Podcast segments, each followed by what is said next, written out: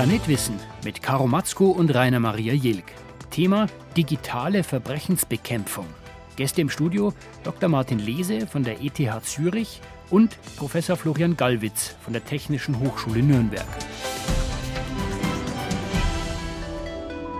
Die deutschen Sicherheitsbehörden versuchen schon seit längerem mit neuen digitalen Helfern Kriminellen auf die Spur zu kommen. Und damit herzlich willkommen bei Planet Wissen. Ja, die Frage ist, wie machen diese digitalen Helfer das? Ein einfaches Beispiel, mein Smartphone, das kann zum Beispiel schon recht gut Gesichter erkennen. Aber das ist erst der Anfang. Es gibt Computerprogramme, die berechnen die Wahrscheinlichkeit, ob jemand straffällig wird und sogar wann und wo.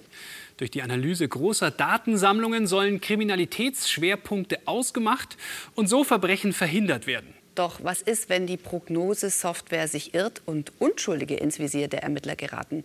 Diese Frage geben wir gleich mal weiter an den Soziologen und Sicherheitsforscher Matthias Lese von der ETH Zürich. Herzlich willkommen. Zugegeben war jetzt zugespitzt und sehr düsteres Zukunftsszenario. Trotzdem ist es die Richtung, in die wir uns be gerade bewegen? Es ist natürlich immer schwer, äh, solche generellen Prognosen abzugeben. Aber ich glaube schon, dass wir sagen können, dass die deutschen Sicherheitsbehörden ähm, aktuell lernen, wie sie mit Daten umgehen können, mhm. was sie eventuell auch mit ihren eigenen Daten analytisch äh, rausholen können. Und ähm, das sind Entwicklungen, die muss man, glaube ich, kritisch be bewerten und auch kritisch ähm, ja, begleiten, ähm, um eben solchen düsteren Zukunftsszenarien gar nicht erst Tür und Tor zu öffnen. Kann man denn jetzt aktuell schon Verbrechen vorhersagen? Nein, natürlich nicht. Und ähm, das wird wohl auch nie so weit kommen. Denn äh, äh, wie heißt es so schön, äh, Vorhersagen sind schwierig, vor allem wenn sie die Zukunft betreffen. Ähm, was allerdings momentan schon getan wird, ähm, ist sogenannte Risikoprognosen zu erstellen. Ähm, gerade in Bezug auf äh, Delikte wie Wohnungseinbruchsdiebstahl ähm, gibt es momentan äh, Softwareprogramme, die auch schon regelmäßig, also regelmäßig äh, eingesetzt werden bei der Polizei die versuchen ähm, in bestimmten Räumen zu bestimmten Zeiten höhere Eintrittswahrscheinlichkeit für bestimmte Straftaten zu errechnen und ähm, damit dann eben der Polizei die Möglichkeit zu geben, ähm, auf diese erhöhten Wahrscheinlichkeiten entsprechend zu reagieren, äh, präventive Maßnahmen durchzuführen und äh, ja, so äh, vor die Lage zu kommen, wie das bei der Polizei heißt. Das heißt, es ist aber Wahrscheinlichkeitsrechnung, so wie man es in der Schule auch gelernt hat, oder? Es ist Risiko. Das heißt, ähm, wenn die Prognosesoftware mir sagt, ähm, in, diesem, äh, in dieser Nachbarschaft, in diesem Quartier könnte innerhalb der nächsten 48 Stunden ähm, es zu weiteren Einbruchdiebstählen kommen, dann kann das passieren, dann kann es aber auch nicht passieren. Mhm. Sie beschäftigen sich ja intensiv mit digitaler Sicherheitstechnik. Was erforschen Sie da ganz genau? Mhm, ähm, ja, also ich habe im Prinzip mehrere Forschungsgebiete. Mein Hauptforschungsgebiet ist momentan das äh, sogenannte Predictive Policing eben äh, ja, Methoden und äh, Tools, mit denen Polizeien versuchen, äh, weiter in die Zukunft zu schauen, als sie es ähm, bisher tun, das stärker zu automatisieren, ähm, damit mehr, mit, mit, der, mit mehr Daten zu arbeiten, ähm, ja, mit neuen Softwaren auch neue theoretische Erkenntnisse ähm, letztendlich in die Praxis zu überführen. Jetzt haben wir ja gerade immer wieder den Begriff Algorithmus gehört. Den hört man ja eigentlich permanent. Mhm. Ja? Und immer ist es auch recht düster. Vielleicht erklären Sie es noch mal genau. Was machen eigentlich Algorithmen? Was ist das? Also ein Algorithmus, ähm, wirklich auf der, auf der niedrigsten Schwelle definiert, ist im Prinzip eine Arbeitsanweisung für einen Computer. Ähm, wahrscheinlich würde mich jeder Informatiker jetzt äh, für die Definition äh, am, direkt vom Fleck weg erschießen wollen. Ähm, aber, aber hier wird nicht geschossen auf dem Planeten. hier wird nicht geschossen. Ähm, nein, im Prinzip ist ein Algorithmus wirklich nur eine Anweisung, die ähm, den Computer dazu in die Lage versetzt, ähm, Daten von einem Zustand in den anderen zu führen. Das heißt also letztendlich Berechnungen äh, durchzuführen. Und äh, diese Berechnungen basieren natürlich auf bestimmten theoretischen Annahmen die wir haben, in dem Fall zwischen äh, Gesellschaft und, und Kriminalität. Ja, wie bedingen diese beiden sich gegen, äh, gegenseitig? Ähm, welche Faktoren führen eventuell dazu, dass Verbrechen entstehen, dass äh, Menschen kriminell werden? Ähm, und aufgrund solcher theoretischen Annahmen lassen sich Modelle formulieren. Und ähm, diese Modelle werden dann eben mit Hilfe von Algorithmen und entsprechenden Datensätzen in die Praxis umgesetzt. Mhm.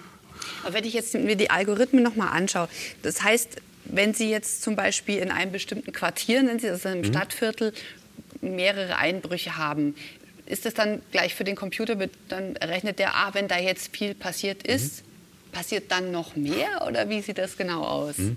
Das, das kommt natürlich äh, darauf an, welche Annahmen ähm, in die Software mit einfließen, welches Modell der Software zugrunde liegt.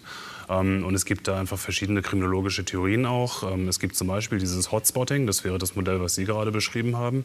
Das heißt, da schaut man sich an, in welchen Quartieren, ähm, zu welchen Zeitpunkten welche Straftaten gehäuft vorkommen.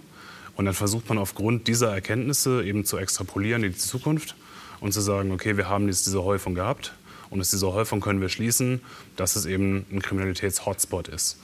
Ja, ähm, das ist ein relativ statisches Verfahren, ähm, wird auch in der Art und Weise nicht mehr so stark eingesetzt, sondern der Trend geht jetzt eben äh, zu Predictive Policing was ähm, sehr viel stärker dynamisch ausgelegt ist. Mhm. Ähm, und ich kann das ja vielleicht einfach mal an einem äh, Beispiel verdeutlichen. In der Software, die momentan äh, eigentlich für, äh, ja, am meisten eingesetzt wird, ist es so, dass ähm, äh, historisch Kriminaldaten analysiert werden das heißt, die Polizeien schauen sich an, was ist in Stadt A in den letzten fünf Jahren passiert. Ähm, wie waren diese Delikte äh, statistisch äh, verteilt, sowohl geografisch als auch zeitlich? Und dann versucht man aus diesen ähm, Daten bestimmte ähm, ja, vulnerable Gebiete, also äh, mhm. Gebiete, die besonders anfällig sind für, sagen wir, Wohnungseinbruchsdiebstahl, rauszufiltern.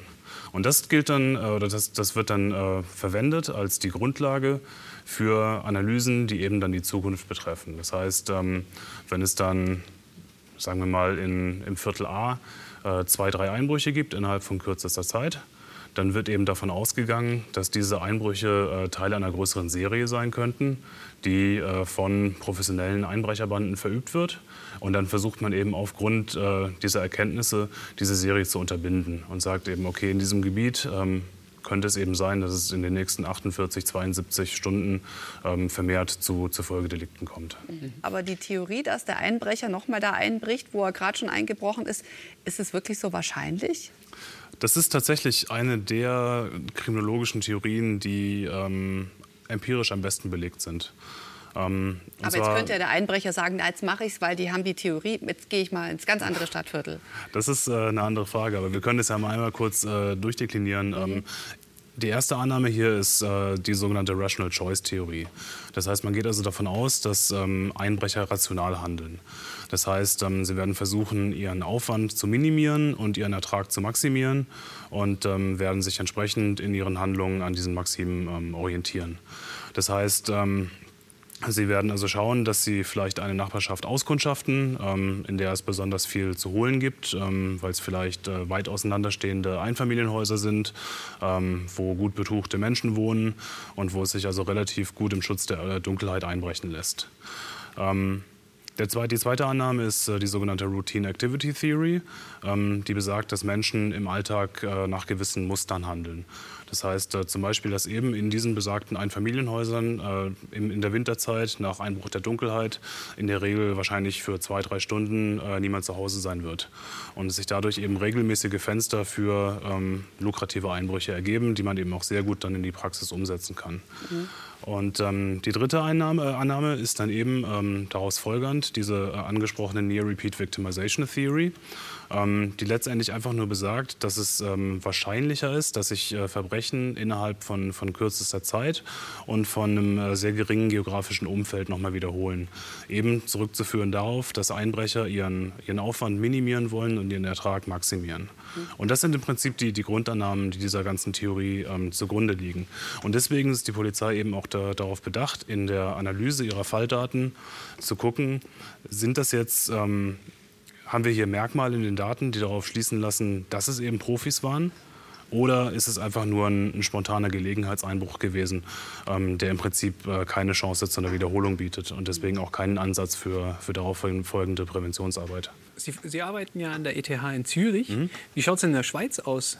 Wird da auch schon Predictive äh, Policing betrieben? Ja, es ist so, dass die, die Schweizer äh, Kantonalpolizeien und auch die Zürcher Stadtpolizei ähm, ein bisschen eine Vorreiterrolle hatten tatsächlich.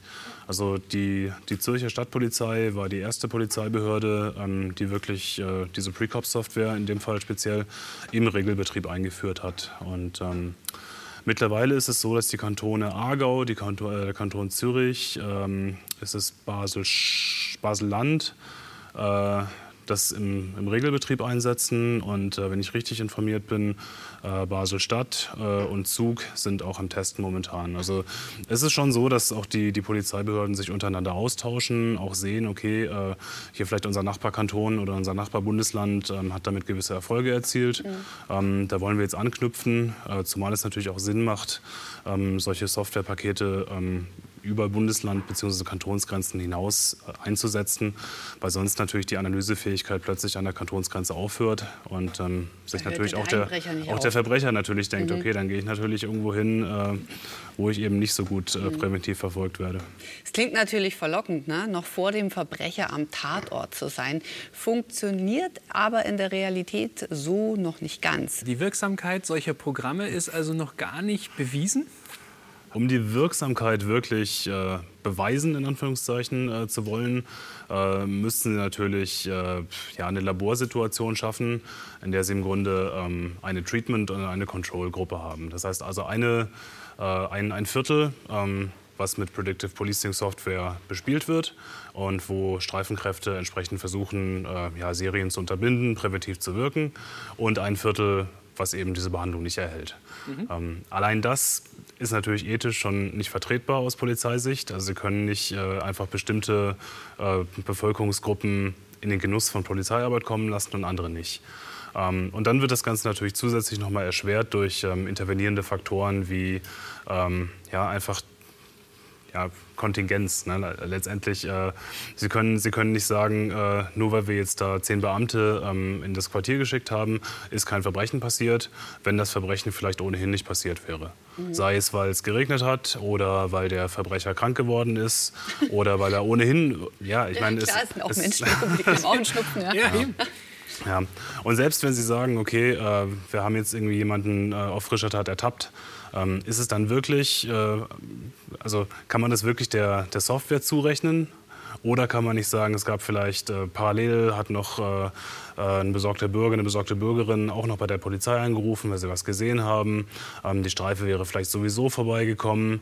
Ähm, vielleicht wäre auch einfach nur so eine Streife vorbeigefahren, ohne dass es irgendeinen Auslöser gegeben hätte. Also es ist einfach sehr, sehr schwer, ähm, Ursache-Wirkung-Beziehungen ähm, dazu attribuieren. Mhm. Und deswegen, also auch, es gab eine, eine Evaluation ähm, vom baden-württembergischen Test äh, vom Max-Planck-Institut.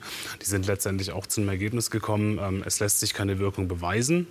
Allerdings sind Effekte da. Mhm. Also wenn wir uns anschauen, in den Gebieten, in denen Predictive Policing Software eingesetzt wird, ähm, gehen die Zahlen einfach runter. Jetzt haben wir, also in den USA dürfen ja personenbezogene Daten verwendet werden. Mhm.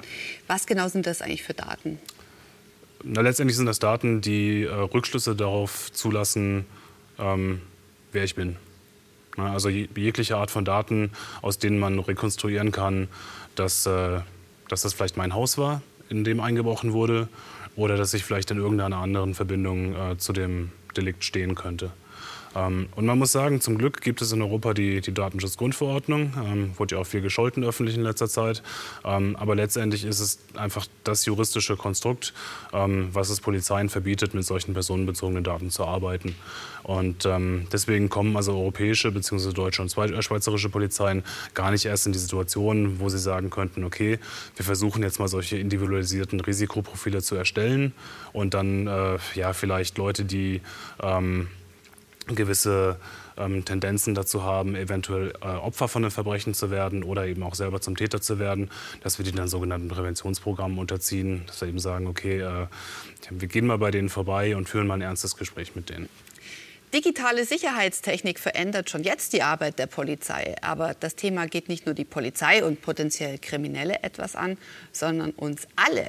Schon seit Jahren nimmt die Zahl der Überwachungskameras zu und die Computerprogramme, die hinter diesen Kameras stehen, die arbeiten mit Software zur Gesichtserkennung. Florian Gallwitz, Professor für Informatik an der Technischen Hochschule zu Nürnberg, ist jetzt auch bei uns. Herzlich willkommen im Studio. Danke. Diese Falsch-Positiv-Raten, also dass Menschen fälschlicherweise als verdächtig eingestuft werden, ähm, können Sie uns das noch mal genauer erklären, wie sowas passiert?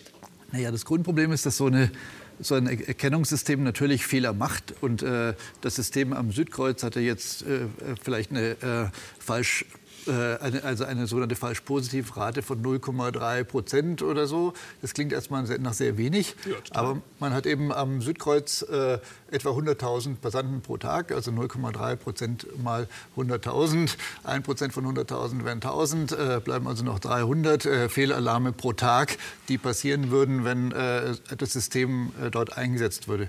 Wenn man jetzt vergleicht, wie oft kommt ein gesuchter Schwerverbrecher oder Terrorist gerade an diesem Bahnhof vorbei, dann kann man optimistisch rechnen, vielleicht fängt man einmal im Jahr einen, dann hat man eben äh, 300 mal 365 Fehlalarme und einen richtigen Treffer und das Verhältnis ist eben sehr ungünstig. Mhm, ja, also Sie untersuchen ja auch unter anderem die Risiken der sogenannten intelligenten Videoüberwachung.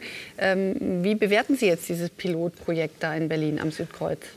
Das ist insgesamt, äh, glaube ich, durch die Politik äh, als Erfolg verkauft worden, weil es irgendwie eingeplant war, dass es Erfolg, Erfolg sein musste. Mein Eindruck ist, dass es nicht so gut funktioniert hat, wie es hätte funktionieren müssen, wenn man äh, mit der wissenschaftlichen Literatur vertraut ist. Also da sieht man noch ganz andere Erkennungsraten, als wir da jetzt gesehen haben. Ähm, äh, ich hatte auch den Eindruck, dass bei der äh, Evaluation ein bisschen zugunsten des Systems äh, getrickst wurde, sage ich mal so in mhm. dem Sinne, dass in der zweiten Phase, die jetzt dann erfolgreicher verlaufen ist, wurden als Referenzbilder Bilder eingesetzt, die genau an dem gleichen Bahnhof schon gemacht worden waren. Also das macht das Leben natürlich leichter. Man, wenn man die gleiche Kamera hat, die gleichen Beleuchtungsverhältnisse, dann ist die Erkennung natürlich einfacher, als wenn man zum Beispiel ein Passbild vergleicht mit einer Person, die da auf dem Bahnhof steht. Ähm, also das ist bisschen mit Vorsicht zu genießen, ob das alles jetzt wirklich äh, wissenschaftlichen Kriterien standhält. Aber unabhängig davon kann man sagen, ist die Technologie natürlich inzwischen so weit, dass das grundsätzlich machbar ist, was da, was die, äh, da, äh, äh, was da vorgesehen ist in diesem mhm. Projekt. Wenn man das jetzt noch mal technisch betrachtet, der Unterschied zwischen klassischer Videoüberwachung und der, die wir jetzt gerade gesehen haben, die besteht darin, dass was ist? Nee, der Unterschied besteht äh, bisher, äh, Videoüberwachungssysteme, wie wir sie heute kennen, da landen normalerweise die Aufzeichnungen in irgendeinem Archiv. Und wenn dann ein Verbrechen passiert ist, dann kann die Polizei Tage später auf dieses Archiv zugreifen und vielleicht dann den entsprechenden mhm. Verbrecher leichter fangen. Aber man kann nicht damit rechnen, dass direkt ein Eingriff erfolgt. Aber äh, automatische Überwachungssysteme erlauben natürlich jetzt, dass, wenn ein bestimmtes Ereignis eintritt, also Terrorist X steht vor der Kamera, dass dann sofort Alarm geschlagen geschlagen wird. Äh, es gibt auch Systeme, die das jetzt nicht abhängig vom Gesicht machen, sondern die versuchen zum Beispiel ähm, liegende Personen zu erkennen und ähnliche Dinge. Also, äh, da könnte, also das ist ja durchaus etwas. Also liegende Personen, Fall, falls jemand sich verletzt hat oder ein Opfer ist? Ja, oder? zum Beispiel. Also generell äh, würde man sagen, wenn, wenn am Bahnsteig jemand liegt, ist das eine ungewöhnliche Situation, die vielleicht ein Eingreifen des, äh, des äh, Aufsichtspersonals erforderlich macht. Ja. Mhm. In Mannheim gab es noch ein anderes Beispiel. Seit Dezember 2018 gibt es an einigen Plätzen Videoüberwachung äh, mit äh, Kombination mit äh, künstlicher Intelligenz. Mhm.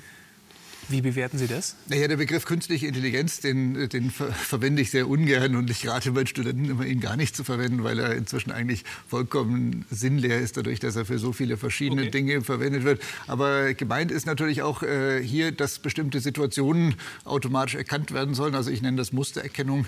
Äh, es werden also bestimmte Situationen wie jetzt äh, zum Beispiel Ansammlungen von Personen, die da irgendwie nicht vorgesehen sind oder ähm, Schlägereien oder solche Dinge, die sollen erkannt werden werden und dann würde eben ein Alarm ausgelöst. Mhm. In China ist man ja viel weiter, was die Gesichtserkennung angeht. Ähm, ja, wie sehen Sie das, was in China passiert? Naja, in China wird das äh, sozusagen das technisch Machbare wirklich ausgelotet und äh, äh, die verschiedenen Systeme werden auch schon zusammengeschaltet. Also wenn man den äh, Berichten glauben darf, gibt es da schon gelegentlich äh, Fußgängerampeln, wo die, wenn man bei Rot rüberläuft, dann wird nicht nur das Bild von einem angezeigt auf einer großen Tafel neben der Ampel, sondern da steht auch noch der Name drunter. Äh, also das ist, und man bekommt in einem ähm, Hast du dich gut verhalten auch einen Punktabzug. Das könnte auch mit diesem Social Scoring System ja. dann zusammenhängen zusammenhängen. Ob das alles schon so vollständig umgesetzt ist, weiß ich nicht. Äh, man, äh, aber zumindest äh, äh, ist das, äh, man hat den Eindruck, dass das da mit großer, mit großem Elan vorangetrieben wird, das Thema. Ja. Orientieren wir uns an dem Beispiel China oder sind wir da meilenweit von entfernt? Gerade in Deutschland, glaube ich, ist äh, beim Thema Gesichtserkennung die Sensibilität sehr hoch. Und man hat den Eindruck, dass schon dieser Pilottest am Südkreuz zu sehr viel negativer Berichterstattung auch geführt hat. Es gibt sicher immer noch noch Politiker, die das gerne deutschlandweit einführen würden. Aber ich äh, würde mal sagen, es ist nicht, äh, ist nicht so leicht durchsetzbar wie in China. Ist es gut oder schlecht? Also ich persönlich halte jetzt mal, äh, Gesichtserkennung zur Überwachung im öffentlichen Raum für sehr problematisch, weil, das, äh, weil ich eigentlich nicht möchte, dass der Staat, der ja Zugriff auf alle Passdaten von allen Bürgern hat und natürlich das auch wirklich ausnutzen könnte, um Personen zu tracken, äh, das ist nicht meine Vorstellung von einer freiheitlichen Gesellschaft, dass man überall verfolgt wird von Kameras. Hier der Hinweis, äh, mehr Informationen zur Sendung finden Sie auf unserer Internetseite planet-wissen.de. Tatsache ist, in immer mehr Staaten wird Gesichtserkennungssoftware eingesetzt. Vielerorts sind die politischen Hürden viel niedriger als in Deutschland. Private Firmen sind sehr aktiv bei der Entwicklung von Sicherheitssoftware und sie arbeiten dabei auch eng zusammen mit den Sicherheitsbehörden in Deutschland. Sehen Sie das irgendwie auch kritisch? Naja, die privaten Firmen versuchen natürlich, ihre Produkte zu verkaufen. Es gibt ja auch entsprechende Messen, wo die, die deutschen Polizeibehörden dann diese ganzen Sachen vorgestellt bekommen. Ähm, den Firmen kann man das erstmal nicht vorwerfen. Äh, und was die Polizeibehörden machen, wird natürlich von der Politik vorgegeben und vom Gesetzgeber. Ja.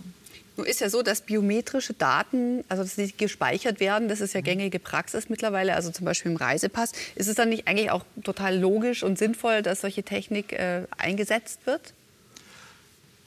Naja, also es ist technisch leicht machbar im Moment. Also gerade der Zugriff auf die Passfotos ist meines Wissens noch nicht erlaubt für solche Warnungsmaßnahmen. Ähm, das ist, glaube ich, auch ganz gut so, weil wir eben dann doch dadurch, dass die Technik so wahnsinnig gut geworden ist und eben schon den Menschen deutlich übertrifft, hat man im Grunde die Möglichkeit, jeden in der Öffentlichkeit zu identifizieren. Das Hindernis äh, für jeden Einzelnen, das noch zu tun ist, dass man zwar die Technologie sich runterladen kann vom Internet, aber man hat nicht die Referenzbilder. Also man kann äh, trotzdem nicht so ohne weiteres jetzt alle Bilder von der Person X im Internet suchen, weil man gar nicht die ganzen Bilder aus dem Internet so schnell runterladen kann. Aber äh, wenn man die ganzen Passbilder noch dazu hat, dann hat man natürlich das perfekte Überwachungssystem. Mhm. Aber wenn das sowieso schon gespeichert ist, zum Beispiel die biometrischen Daten, die da im Reisepass mhm. äh, drinstecken, mhm. ähm, dann müsste es doch eigentlich schon recht einfach sein, wenn man mit so einem smarten Auto durch die Gegend fährt, dann denjenigen zu finden. Ja, also wenn man Zugriff auf die, also wenn ich ein Gesicht habe, äh, also die Aufnahme eines Gesichtes einer Person in der Öffentlichkeit und ich habe Zugriff auf die Passbilder von allen Bürgern, die da potenziell rumlaufen, dann ist es äh, im Grunde ein Knopfdruck auszurechnen, welche Person oder welche fünf Personen vielleicht am wahrscheinlichsten diese eine Person dort sind. Äh, das Einzige, was dem bei uns entgegensteht, sind die gesetzlichen Hürden. In Abu Dhabi gibt es die wahrscheinlich so nicht. Mhm. Ja. Zumindest gibt es nicht so viele Demonstrationen dagegen. Ja. Äh, wenn man jetzt mal auch guckt, was wir selber schon auch von uns preisgeben, preisgeben, wenn wir nur mal schauen, was wir mit unserem Smartphone schon alles machen. Tickets kaufen, bezahlen. Äh, in, in, China kann man äh, mit einem Dienst noch viel mehr machen. Kann man Visum für Reisen beantragen, mhm. Flugzugtickets kaufen. Im Endeffekt alles. Äh, das ist doch eigentlich das beste Werkzeug, um eine Komplettüberwachung herzustellen. Also ich glaube, das beste Werkzeug für eine komplette Überwachung ist immer noch das, was wir alle in der Tasche haben, so ein Handy. Also gerade bestimmte äh, Handys sind, haben doch die Tendenz, sehr viel Daten preiszugeben und bestimmte Handybetriebssysteme speichern quasi sowieso die gesamte Historie, wo ich mich jeweils in den letzten zehn Jahren aufgehalten habe und ich kann das auch kaum unterbinden. Von daher ist Gesichtserkennung nur noch eine Ergänzung dazu.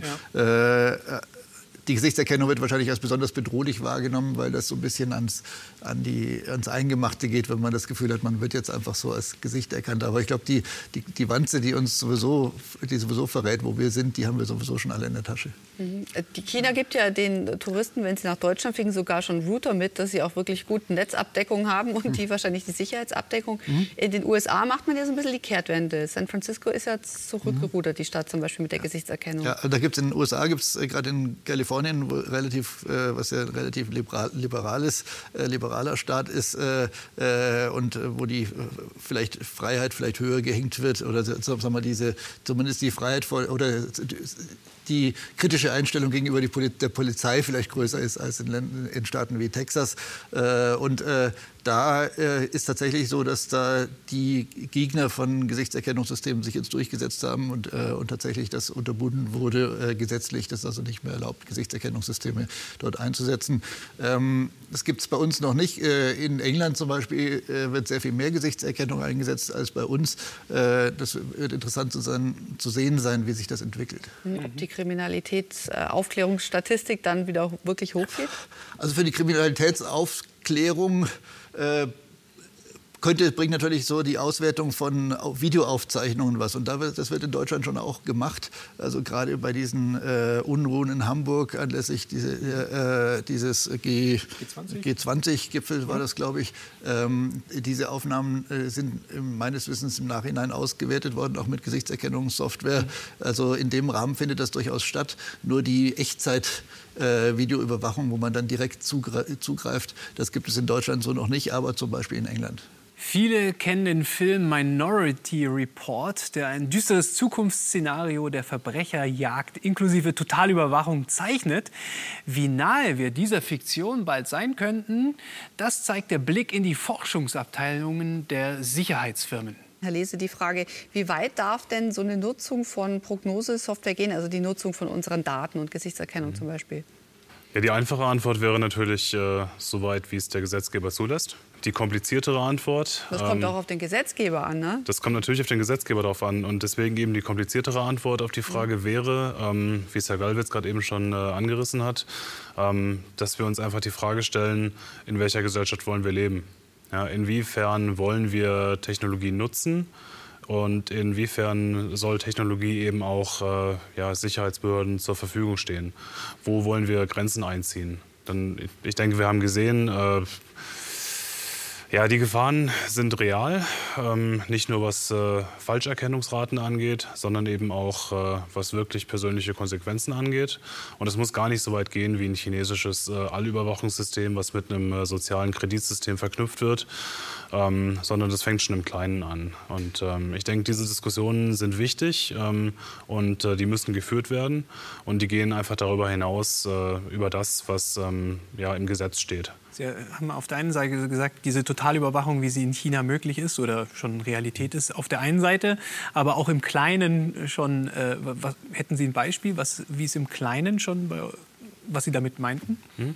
Ja, wir haben vorhin über Predictive Policing gesprochen. Und ähm, wenn wir uns eben anschauen, was in den USA gemacht wird, ähm, auch die USA gelten ja ähm, immer noch als, als westliches, äh, liberales Land, in dem Werte wie, wie Demokratie ähm, immer noch, äh, möchte ja. ich sagen, immer noch hochgehalten werden. Ähm, und wenn ich mir dann anschaue, was eben amerikanische Polizeibehörden teilweise machen, ähm, wie sie individuelle Risikoprofile erstellen, und ähm, wie sie teilweise einfach über, über Faktoren wie in welchem Viertel lebe ich, ähm, hat eventuell einer meiner Bekannten schon mal eine Straftat verübt, ähm, mich in Sippenhaft nehmen potenziell, dann sind das diese Auswirkungen, die eben schon relativ konkret, kleinteilig auf der persönlichen Ebene jetzt schon einfach da sind und spürbar werden. Es ist ja im Endeffekt auch Racial Profiling, äh, was da auch mit rein, also es ist jetzt nicht vielleicht die Familie, aber die Hautfarbe reicht vielleicht schon. Sind dann Algorithmen und Computer eigentlich äh, vorurteilsfreier als Menschen? Ja, also das ist eine, ist eine, ganz schwierige Frage, weil da muss erstmal die Frage, was Vorurteile sind. Vorurteile haben ja letztlich auch was immer was mit Mustererkennung zu tun und Klar. auch mit dem äh, Weiterreichen von bestimmten Mustern. Äh, andersrum, ich glaube nicht, dass es möglich und sinnvoll ist, äh, irgendwie Ethik in Algorithmen reinzukodieren. Das ist halte ich für einen Trugschluss, das wird nicht funktionieren. Und ich glaube auch die Technologie ist erstmal äh, äh, neutral in dem Sinne, zum Beispiel ein Gesichtserkennungssystem, das kann sinnvolle Dinge tun, wie mein Handy entsperren äh, oder die, die Haustür aufmachen, wenn ich mhm. das möchte. Ähm, und es kann eben auch ganz Dinge tun, wo wir uns, wo wir uns schwer tun, das, das zu akzeptieren. Also zum Beispiel Personen überall in der Öffentlichkeit verfolgen. Das der Algorithmus selbst ist da erstmal vollkommen neutral. Man kann natürlich einen Algorithmus falsch trainieren, dass er bestimmte Dinge für zum Beispiel für, dass er für Frauen schlechter funktioniert als für Männer. Und dann kann man wieder sagen, das ist irgendwie ein Vorurteil. Aber letztlich hat das mit dem Algorithmus nichts zu tun, sondern nur von, mit den Trainingsdaten vielleicht. Und, und äh, die Debatte führt so ein bisschen in, in, in die Irre, wenn man versucht, einen vorurteilsfreien Algorithmus zu programmieren. Das heißt glaub, aber, der, der, Algorithmus ist nur so vorurteilsfrei wie der Mensch, der ihn programmiert und füttert, ne? Ich glaube, der Mensch, der ihn programmiert und füttert, ist noch nicht mal so, so entscheidend. Entscheidend sind eigentlich immer die Daten, mit denen man einen Algorithmus füttert. Wenn man wenig äh, von maschinellem Lernen versteht und einfach nur, man kann viele Fehler machen, die dazu führen, dass dann am Ende äh, irgendwelche Formen von Vorurteilen passieren. Es ist besonders schwierig, wenn es so um die Frage der zum Beispiel der Bewertung von Kreditvergabe oder auch der Frage, ob jemand kriminell wird, wenn man, äh, da hat man oft äh, das Problem, dass eben bestimmte Muster existieren. Ich wohne eben in der Straße, wo viele Kriminelle wohnen und vielleicht äh, bin ich auch in einer Altersgruppe von vielen Kriminellen. Da sollte man dann, dann umziehen.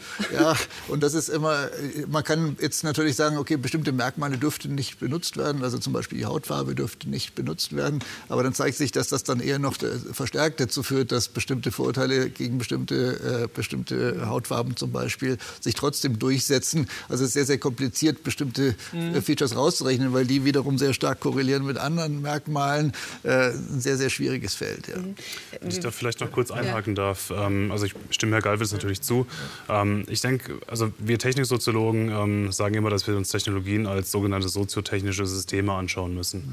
Das heißt, also Technologien ähm, fallen nicht vom Himmel, sondern sie werden entwickelt. Ähm, es gibt Grundlagenforschung, es gibt angewandte Forschung, es gibt später dann ähm, ja, wirklich Design und all das geschieht vor, vor einem gewissen Hintergrund. Da stehen immer Interessen äh, dahinter, das sind teilweise wirtschaftliche Interessen auch, äh, die damit reinspielen.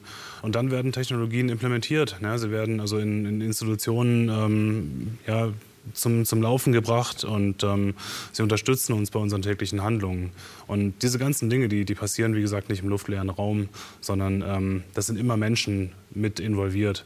Deswegen eben Technik nicht als, als isolierten Faktor, sondern eben eingebettet in, in Gesellschaft. Und ich glaube, so muss man, so muss man wirklich auch diese Debatte über, über Werte und über Normen verstehen. In diesem ganzen Lebenszyklusprozess von, von Technologie kommen immer Werte mit rein. Ja, sobald Sie anfangen zu forschen an einer gewissen Technologie, haben Sie immer schon gewisse Grundannahmen, die damit reingehen. Sie haben schon gewisse Anwendungskontexte im Kopf, wenn Sie eine Technologie entwickeln. Mhm. Und ähm, ich denke, und das ist was, was die, die Katharina Zweige auch immer wieder betont, die wir vorhin im Einspieler gesehen haben, dass es wichtig ist, dass wir uns dieser Vorteile ähm, bewusst werden, dass wir sie ja, Aber was, wenn ich jetzt zum Beispiel die Daten, also wie wahrscheinlich ist es, mhm. dass die Daten, die wir alle äh, in die sozialen Netzwerke rein freiwillig hergeben, unsere Fotos und, mhm. und, und unsere persönlichen Daten auch, was, wenn jetzt die auch noch benutzbar werden? Wie wahrscheinlich ist es, dass man die auch darauf zurückgreifen kann? Das ist vielleicht eher, eher eine Frage. Oder, ja. ja. also äh, natürlich kann jeder die benutzen. Also was ich, in, was ich in soziale Medien stelle, muss ich da, damit, muss ich damit rechnen, dass jemand die runterlädt und in irgendeiner Form nutzt. Ob das jetzt unmittelbar immer eine Bedrohung ist. Also ich glaube nicht, ich glaube nicht dran, dass Datensparsamkeit in dem Sinne, dass ich mich jetzt im Keller einsperre und möglichst mein Gesicht gar nicht mehr in der Öffentlichkeit zeige äh, und schon gar nicht im Internet irgendwelche Bilder verbreite, dass das der Weg sein kann, um diese Probleme zu lösen, sondern der Problem ist, äh, die Lösung liegt eher darin, dass bestimmte Schranken äh, von der Gesellschaft äh, äh, festgelegt werden und die dann auch vom Gesetzgeber umgesetzt werden.